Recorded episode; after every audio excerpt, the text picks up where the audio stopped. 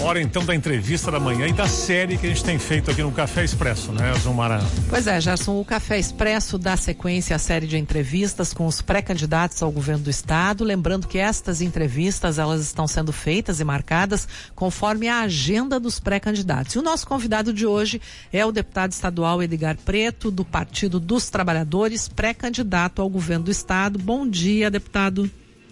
Bom dia, Zumara. Bom dia, o Gerson. Um prazer enorme conversar com vocês. Por certo, com milhares de ouvintes aí do Café Expresso, da Rádio da UPF de Passo Fundo, Carazinho e Soledade. Agradecido aí imensamente pelo contato de vocês, viu? Bom, deputado, o senhor já teve a pré-candidatura confirmada e lançada pelo PT. Eu quero saber como é que está o momento dessa pré-campanha. O que que, uh, qual é a agenda dela nesse momento? Bom, a partir dessa decisão unânime, Zumara, que o Partido dos Trabalhadores aqui do Rio Grande do Sul tomou em torno do nosso nome, apresentado pelo Tarso Genro, nosso ex-governador, também o ex-governador Olívio Dutra, o senador Paulo Paim, que também é uma voz muito importante do nosso partido. Construímos então essa unanimidade na bancada estadual, na bancada federal.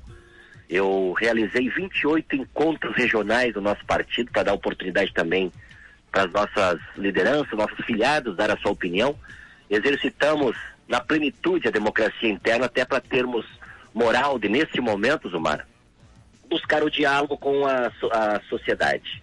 PT, a executiva estadual, delegou a mim também a tarefa de conversar, dialogar com outros partidos do nosso campo democrático.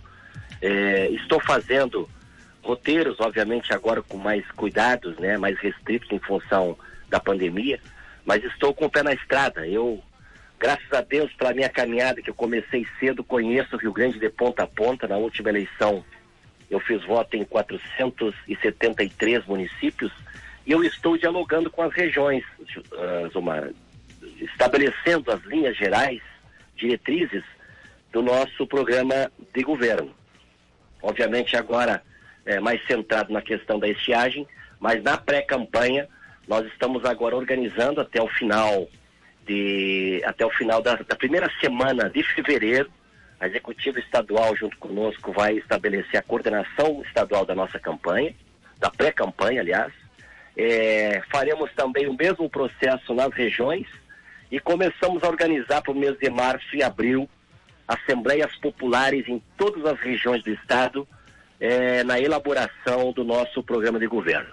Faremos esse programa de governo com muito diálogo, com muita participação, modéstia à parte, queremos apresentar o melhor programa de governo passivo e com muita possibilidade de colocar todo ele em prática depois, porque será fruto do diálogo com a sociedade, não é? Deputado, partidos de esquerda tentam, tentam construir aí uma federação partidária, não é? E chegou-se a falar que o PSB, que já tem pré-candidato no Rio Grande do Sul, está condicionando em nível nacional o apoio do, do, do PT em alguns estados. Um deles é o Rio Grande do Sul. No caso, se fechar a chapa Lula-Alckmin, não é?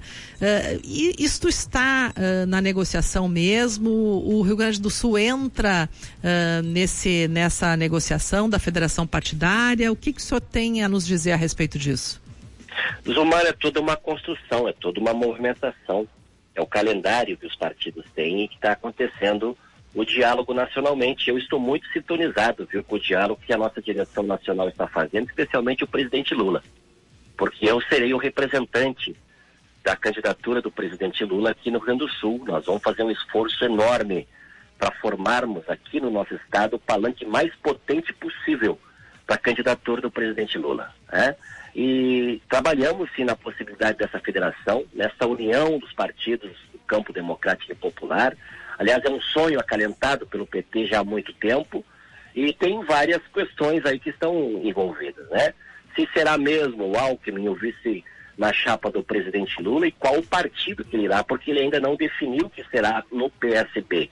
É, tem um indicativo, mas isso são questões que estão sendo é, trabalhadas nacionalmente. O PSB apresentou um pleito, me parece, de cinco ou seis estados pleiteando a cabeça de chapa. Né? E eu já falei é, com colegas seus, Zumara, que como eu tenho essa experiência de participar na vida aí sobre negociações, com a representação que eu sempre tive dos movimentos sociais do campo e da cidade, Eu sei que quando você senta numa mesa para estabelecer uma negociação, nem, nem sempre você consegue o seu intento, nem sempre você consegue o 100% da sua pauta. Então é isso que está sendo negociado nacionalmente. Qual é os estados possíveis de formar essa aliança, aonde o PT estará puxando à frente, aonde é o PSB, se houver essa federação, se houver essa coligação. Mas aqui no Rio Grande do Sul, nós estamos também num diálogo muito franco e transparente com o PSB. Eu conversei com o Beto Albuquerque, tem uma relação muito boa, é, que é pré-candidato do PSB, e temos um entendimento é, que nós vamos continuar esse diálogo, vamos estabelecer sempre essa conversa. Eu aqui no Rio Grande do Sul, a nossa pré-candidatura, Tomar, e ouvintes, representa uma alternativa tanto ao projeto nacional do Bolsonaro, mas também ao projeto aqui do Eduardo Leite. O PSB ainda está, continua, participou ao longo desse tempo da base do governo eh, do Eduardo Leite. Nós achamos que é possível a gente formar uma coligação. Estamos abertos a isso. É? E certamente na frente nós vamos conversar sobre isso. Mas como eu te falei, o, PT do Rio Grande do Sul né, tem uma unanimidade em torno do nosso nome, nós temos um legado aqui muito importante, governamos o Estado por duas vezes, governamos as principais cidades do Rio Grande do Sul, né, e fruto desse legado, do nosso aprendizado, das políticas implementadas, é que também, na nossa opinião, tem que ser levado em conta nesse momento na formação. Tenho conversado com o PSB, tenho conversado com a minha amiga Manuela do, do PCdoB, é, do PSOL, o amigo Pedro Ruas também é pré-candidato, mas estamos num diálogo muito franco e permanente, e tenho conversado, é, Zumar e ouvinte, com muitas lideranças do PDT, e tem, na minha opinião, é, uma vontade recíproca da gente também caminhar junto. Espero que, se possível, ainda no primeiro turno, mas se não for no primeiro, nós queremos estar no segundo turno e certamente é, aonde as nossas forças estiverem, estaremos unidos. Deputado, o senhor falou do governo de, do, do, do, governador Eduardo Leite, não é? Que tem apresentado aí resultados financeiros que estão garantindo, por exemplo, investimentos, salário em, salários em dia. O, uh, com, com, como a sua candidatura pretende fazer frente a esse resultado? Zumara, não podemos comemorar é, um governo que começou depois de sete anos. Eu digo sete porque é uma continuidade do governo Sartori, em que pese terem brigados tanto no segundo turno, lembra, né, que foi Sartori e Eduardo Leite com o segundo turno na última eleição. Brigaram até para ver quem era o mais amigo do Bolsonaro, os dois. O Sartori chegou a trocar o seu nome no segundo turno.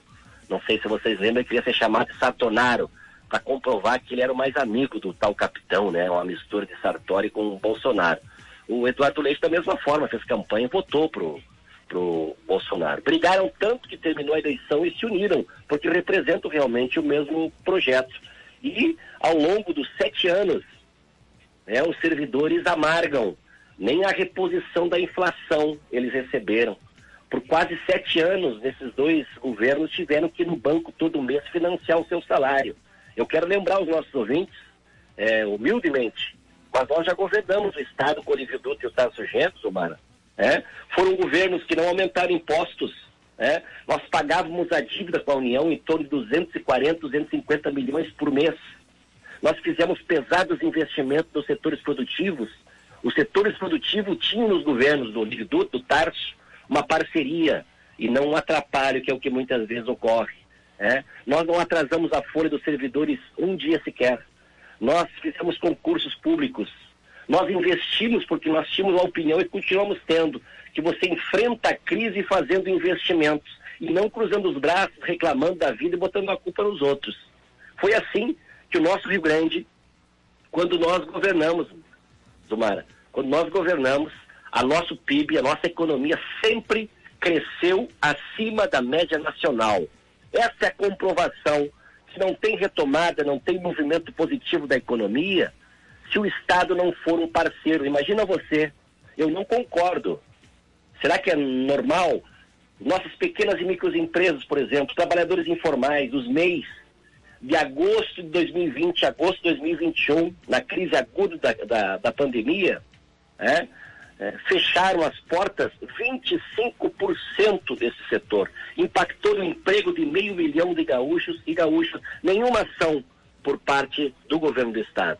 Será que é normal, prezados ouvintes, Nós vivemos um estado produtor que infelizmente agora está com uma seca, uma estiagem grande, mas um estado que tem um solo fértil, tem um povo trabalhador, que tudo que se planta dá, Zumara. E nós estamos pagando a cesta básica mais cara do país. Vocês sabiam disso? No estado produtor, é porque os governos, tanto Sartori como Eduardo Leite, abdicaram, infelizmente, de apresentar, de implementar políticas públicas para a nossa agricultura e deixam esse setor no motor automático da economia e também da necessidade internacional. E com, e com a falta de políticas públicas, a agricultura familiar, que sempre teve uma característica de produzir de uma forma diversificada, mesmo os pequenos agricultores vão migrando para a monocultura, vamos utilizando o nosso solo para produzir para exportação, para matar a fome dos animais na China, e nós não estamos se importando com quem está passando fome não tem mais dinheiro para comprar comida então, aqui. Então, deputado, 600... em, síntese, em síntese vai haver o contraponto das gestões do PT com as últimas duas, é isso, né? Nosso tempo está, infelizmente, acabando, mas essa vai ser a estratégia, então. Não, Zumar, a gente não sobrevive só do passado. Nós estamos atualizando o nosso programa, mas nós temos um legado importante para apresentar. Sim. E eu vou representar o palanque aqui para o presidente Lula, que no seu governo né, tirou o Brasil da fome, vivemos o pleno emprego, o salário mínimo subia 76% acima da inflação, o trabalhador comprava mais, o empresário vendia mais e a indústria fabricava mais. Assim nós fomos a nível nacional a sexta economia do mundo, ou seja, o nosso modelo né? Vai ser confrontado sim, mas nós temos essas boas experiências e estamos atualizando nos diálogos que estamos fazendo nossa pré-candidatura. Tá certo. Deputado Edgar Preto, muito obrigada por nos atender aqui no Café Expresso da Rádio PF. Certamente durante a campanha eleitoral a gente vai ter outros espaços para conversar novamente. Tenha um bom dia. Bom dia a todos vocês. Obrigado imensamente aí pelo carinho do contato, viu?